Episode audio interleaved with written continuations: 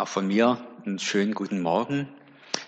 Meine Predigt heute beginnt mit einer Binsenweisheit, aber ich verspreche, danach wird es dann anspruchsvoller. Zuerst mal die Binsenweisheit. Menschen machen sich Sorgen. Vielleicht denkst du jetzt, hm, das ist wirklich nichts Neues, das habe ich schon gewusst. Eine Binsenweisheit eben. Ja, Menschen machen sich Sorgen und auch mir als Christen gehen ja nicht locker durch diese Zeiten, wie wir sie gerade erleben. Ich weiß nicht, wie es euch so geht, es euch gegangen ist so in diesen letzten Monaten. Sich manche Sachen doch verändern und wir wissen ja noch nicht, wie lange das jetzt eigentlich dann noch anhält, wann es denn was wird mit dem Impfstoff. Erst danach äh, wird es ja dann wieder eine Besserung geben.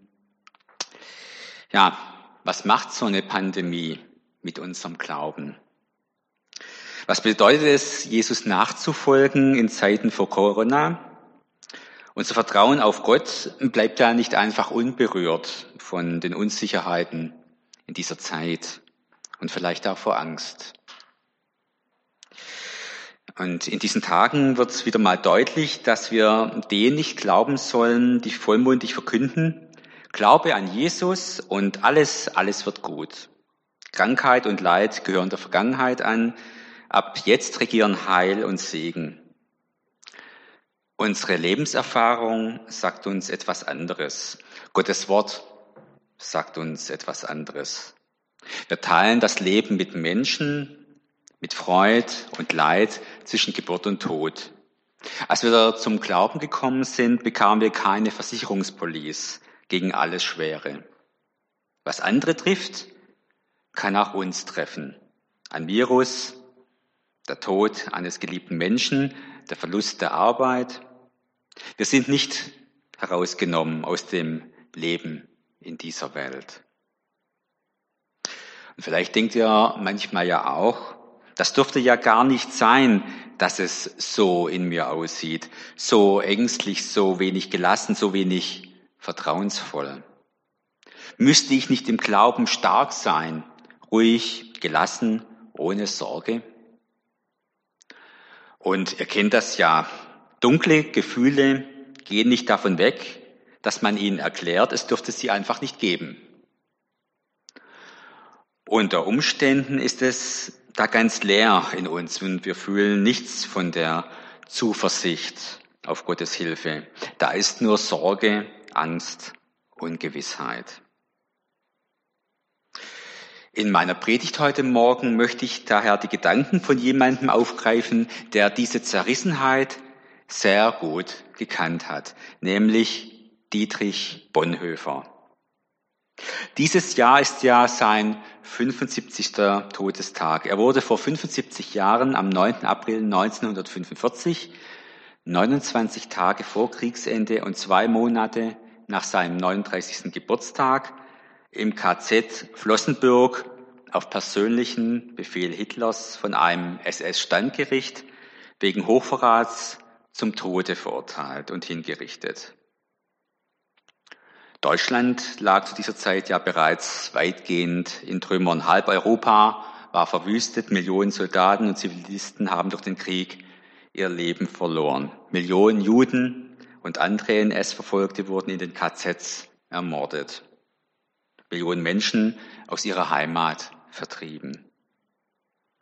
Eine nie dagewesene Zerstörung hatte stattgefunden und viele heute sagen ja, diese Corona-Krise, die sei die erste wirkliche bedrohliche Krise mit Zerstörungspotenzial seit dem Ende des Zweiten Weltkriegs.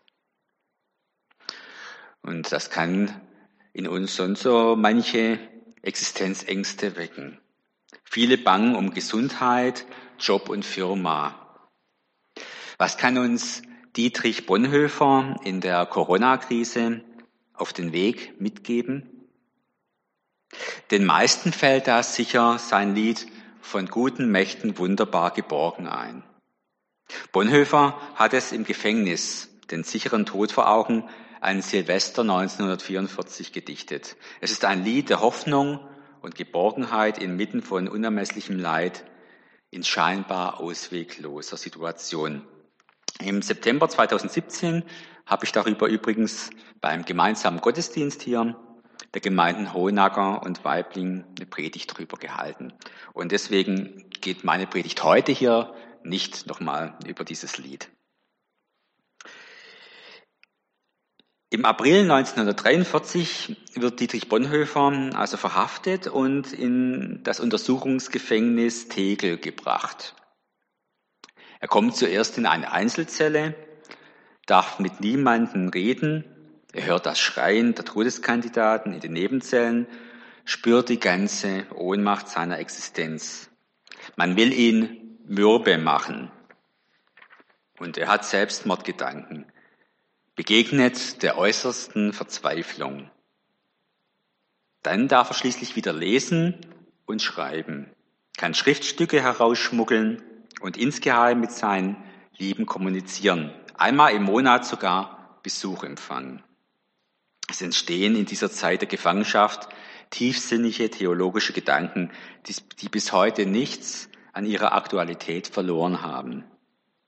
Er nutzt die bittere Zeit zum kreativen Schaffen, liest unendlich viel, durchdenkt seine Existenz neu und arbeitet die Vergangenheit schöpferisch auf. In aller Isolation, in seinem so ganz anderen Social Distancing, als das unsere gegenwärtig, gewinnt Dietrich Bonhoeffer ein neues Verständnis seines Glaubens. Und wir haben aus dieser Zeit viele Aufzeichnungen und Briefe, die im Buch Widerstand und Ergebung herausgegeben wurden. Sie zeigen Bonhoeffer nicht als übermenschlichen Held und abgehobenen Heiligen.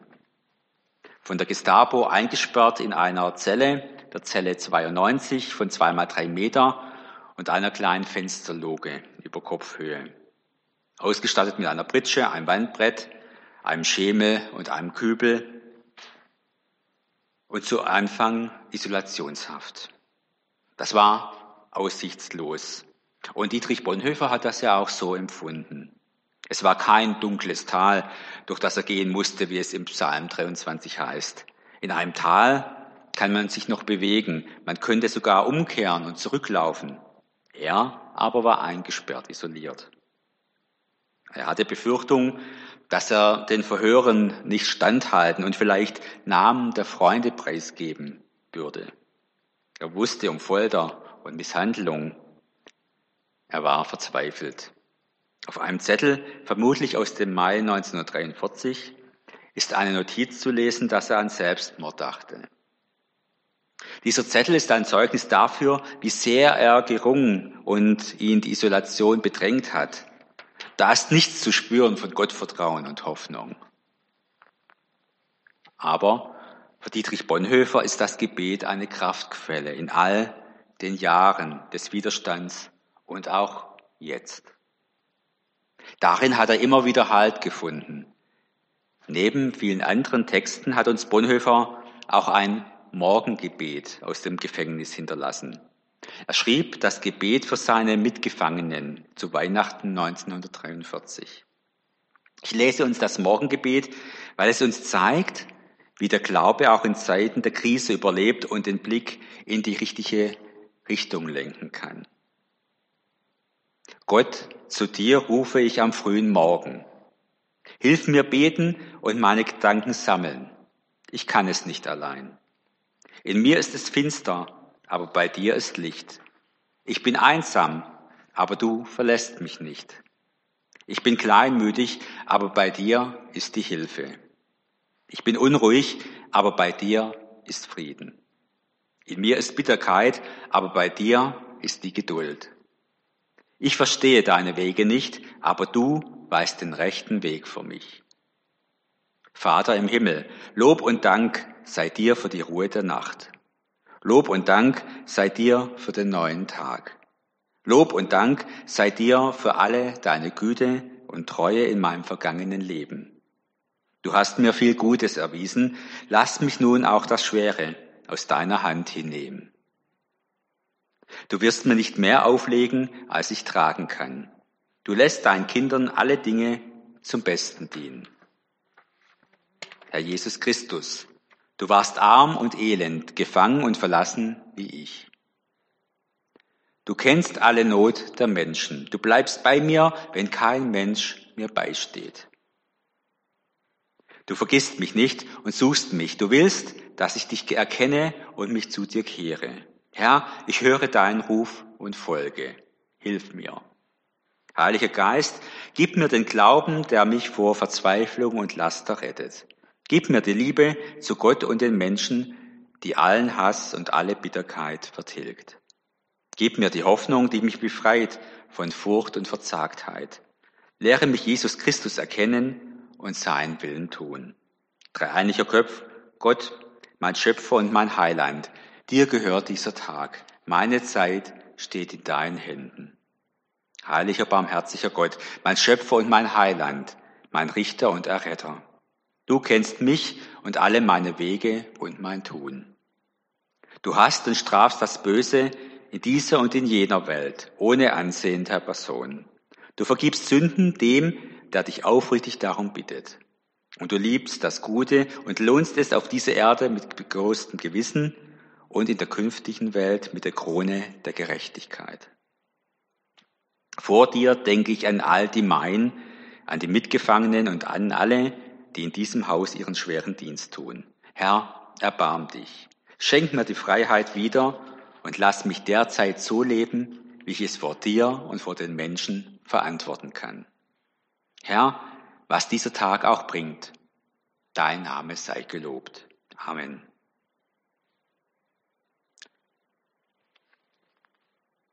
Dietrich Bonhoeffers Formulierungen beten gegen die Depression an. Er saß buchstäblich und im übertragenen Sinn im Loch, als er betete. In ihm sei es finster und einsam, in ihm sei Bitterkeit.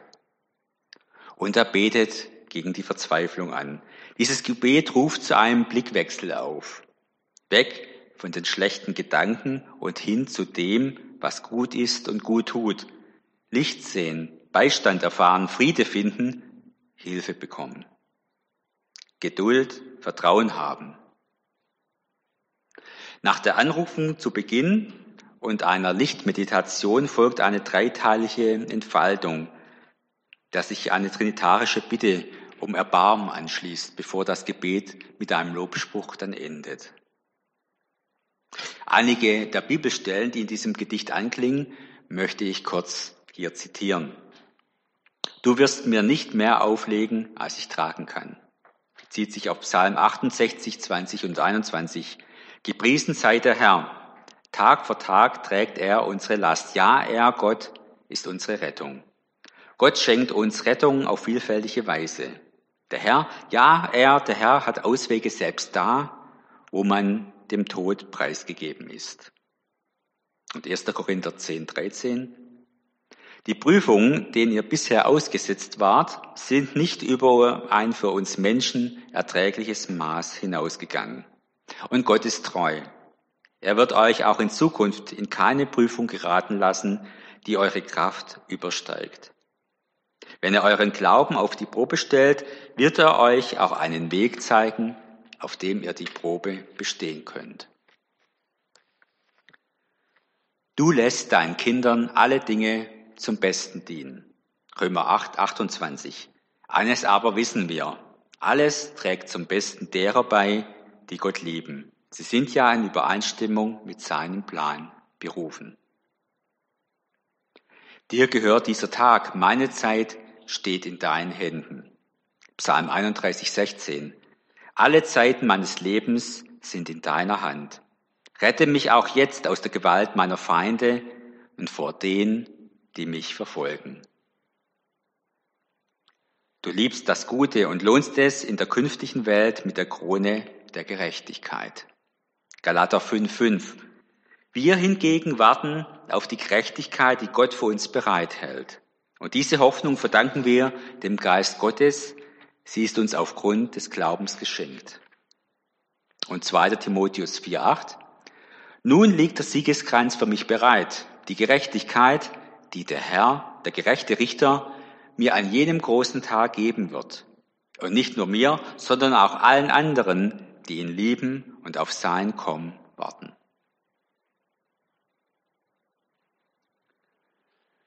Wir können viel von Dietrich Bonhoeffer über Hoffnung lernen. Kurz nach dem gescheiterten Attentat auf Hitler wurde er verhaftet. Ende Juli 1944 schrieb Bonhoeffer in einem Brief, mich beschäftigt noch die Behauptung, dass kein Mensch ohne Hoffnung leben könne und dass Menschen, die wirklich alle Hoffnung verloren haben, oft wild und böse werden. Es bleibt dabei offen, ob die Hoffnung gleich Illusion ist. Gewiss ist auch die Bedeutung der Illusion für das Leben nicht zu unterschätzen. Aber für den Christen kann es sich doch wohl nur darum handeln, begründete Hoffnung zu haben. Und wenn schon die Illusion im Leben der Menschen eine so große Macht hat, dass sie das Leben in Gang hält, wie groß ist dann erst die Macht, die eine absolut begründete Hoffnung für das Leben hat? Und wie unbesiegbar ist so ein Leben? Christus, unsere Hoffnung. Diese Formel des Paulus ist die Kraft unseres Lebens. Dietrich Bonhoeffer weiß, wie lebensnotwendig es für Menschen ist, Hoffnung zu haben. Menschen setzen immer wieder auf Hoffnung. Solange es noch Hoffnung gibt, sagen wir uns, solange lohnt es sich, immer wieder aufzustehen und weiterzumachen. Wir brauchen unsere kleinen und großen Hoffnungen wie die Luft zum Atmen. Hoffnung ist lebensnotwendig. Und die Hoffnung stirbt zuletzt. Eine Redensart, die eine tiefe Wahrheit in sich birgt. Aber wahr ist auch, viele Hoffnungen sind Illusionen, Wunschbilder, Täuschung, Scheinwahrheiten. Damit können wir andere oder uns selbst vielleicht vorübergehend beruhigen, aber letztlich tragen diese Ersatzhoffnungen nicht. Es ist schon erstaunlich, welche Kraft Illusionen Menschen entfalten können, wie sie sich förmlich daran klammern, um der oft bitteren Wahrheit nicht ins Gesicht schauen zu müssen. Aber Hoffnungen, die kein Fundament haben, die keinen tragfähigen Grund haben, die sind letztendlich Treibsand. Darum sagt Dietrich Bonhoeffer, für den Christen kann es sich doch wohl nur darum handeln, begründete Hoffnung zu haben. Und diese Hoffnung kommt auch in einem weiteren Text von Dietrich Bonhoeffer zum Ausdruck, auf den ich hier auch noch eingehen möchte. Es handelt sich um das von ihm verfasste Glaubensbekenntnis. Dieses Glaubensbekenntnis ist Teil eines längeren Textes, den Bonhoeffer 1943 unter dem Titel Nach zehn Jahren schrieb. Zehn Jahre nach der Machtergreifung Adolf Hitlers, zehn Jahre nach dem Beginn der Auseinandersetzung innerhalb der evangelischen Kirche um den rechten Weg. Ich glaube, dass Gott aus allem, auch aus dem Bösesten, Gutes entstehen lassen kann und will. Dafür braucht er Menschen, die sich alle Dinge zum Besten dienen lassen. Ich glaube, dass Gott uns in jeder Notlage so viel Widerstandskraft geben will, wie wir brauchen. Aber er gibt sie nicht im Voraus, damit wir uns nicht auf uns selbst, sondern allein auf ihn verlassen. In solchem Glauben müsste alle Angst vor der Zukunft überwunden sein. Ich glaube, dass Gott kein zeitloses Fatum, das bedeutet Schicksal, ist, sondern dass er auf aufrichtige Gebete und verantwortliche Taten wartet und antwortet. Dietrich Bonhoeffer formuliert hier angesichts existenzieller Fragen ein Bekenntnis. Natürlich klingen diese Worte heute anders, weil wir wissen, dass er sie im Dritten Reich und angesichts des Widerstands gegen Hitler geschrieben hat. Aber dennoch rühren diese Worte auch eigene Gedanken, Gefühle, Erinnerungen an, lassen uns an bestimmte Momente aus unserem Leben, dem ganz persönlichen, als auch dem gesellschaftlichen oder gar weltweiten Leben denken. Oder eben auch an der Situation heute.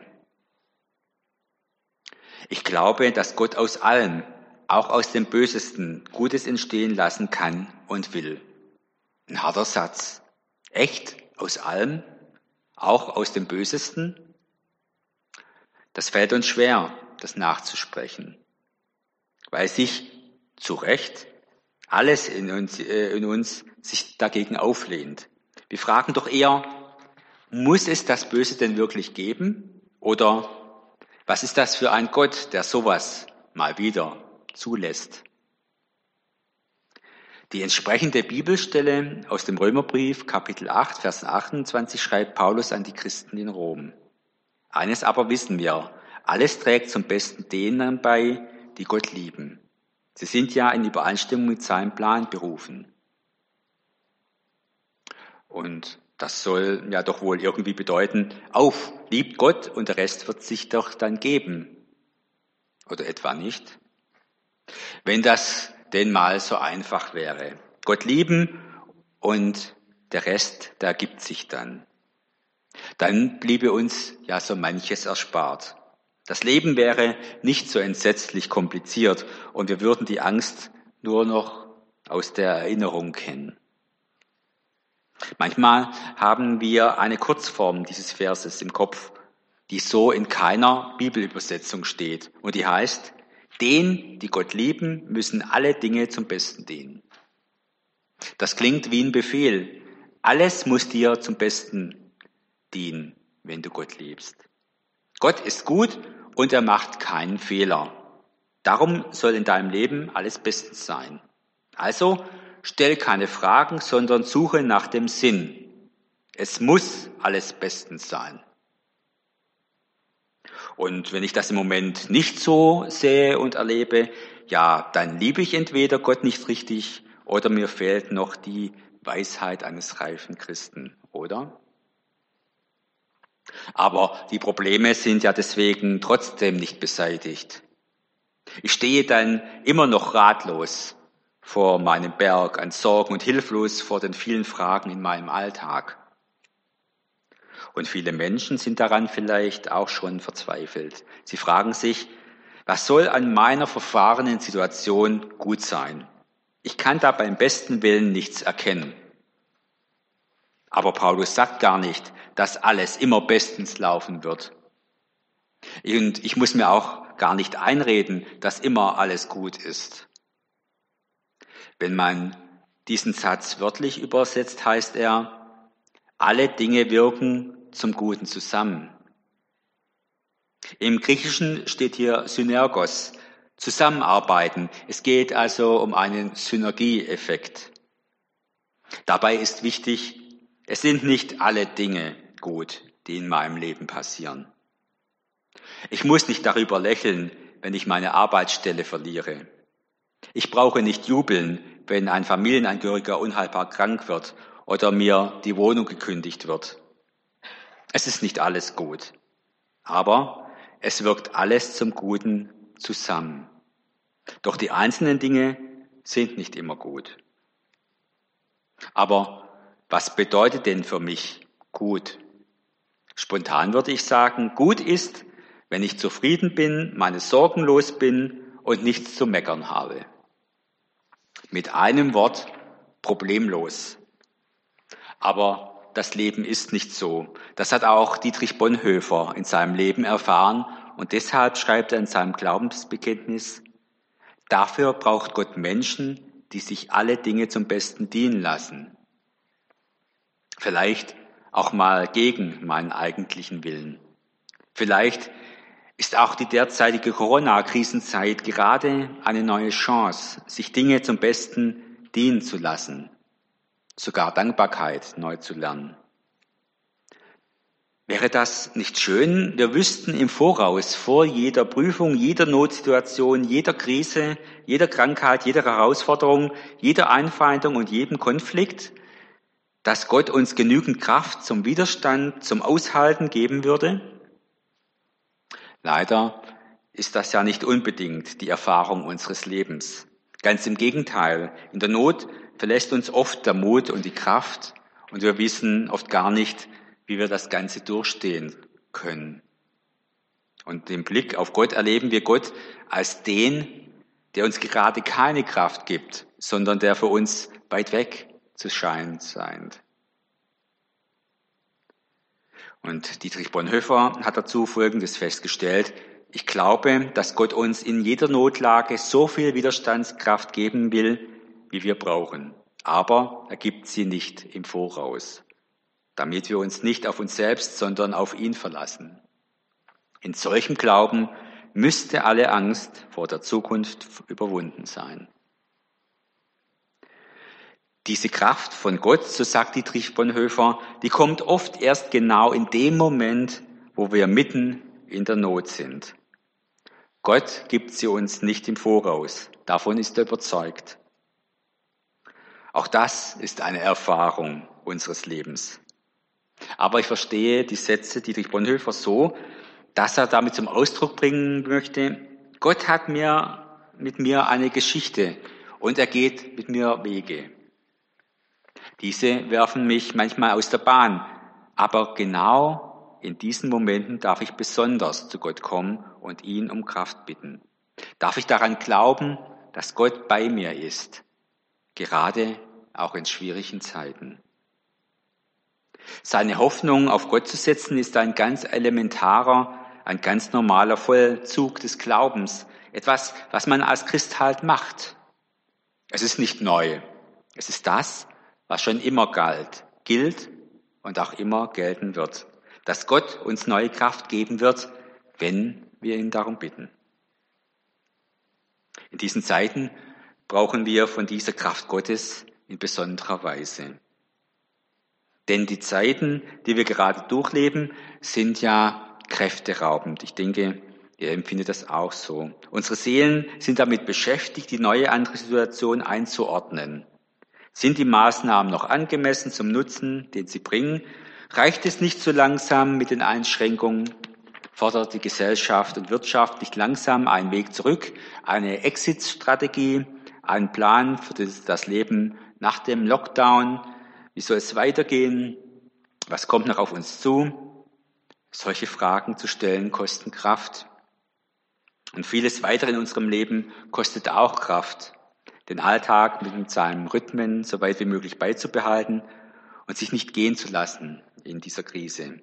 Das Vertrauen darauf, dass das Leben auch wieder anders werden wird. Die Hoffnung, dass es ein schönes Leben nach der Krise geben wird.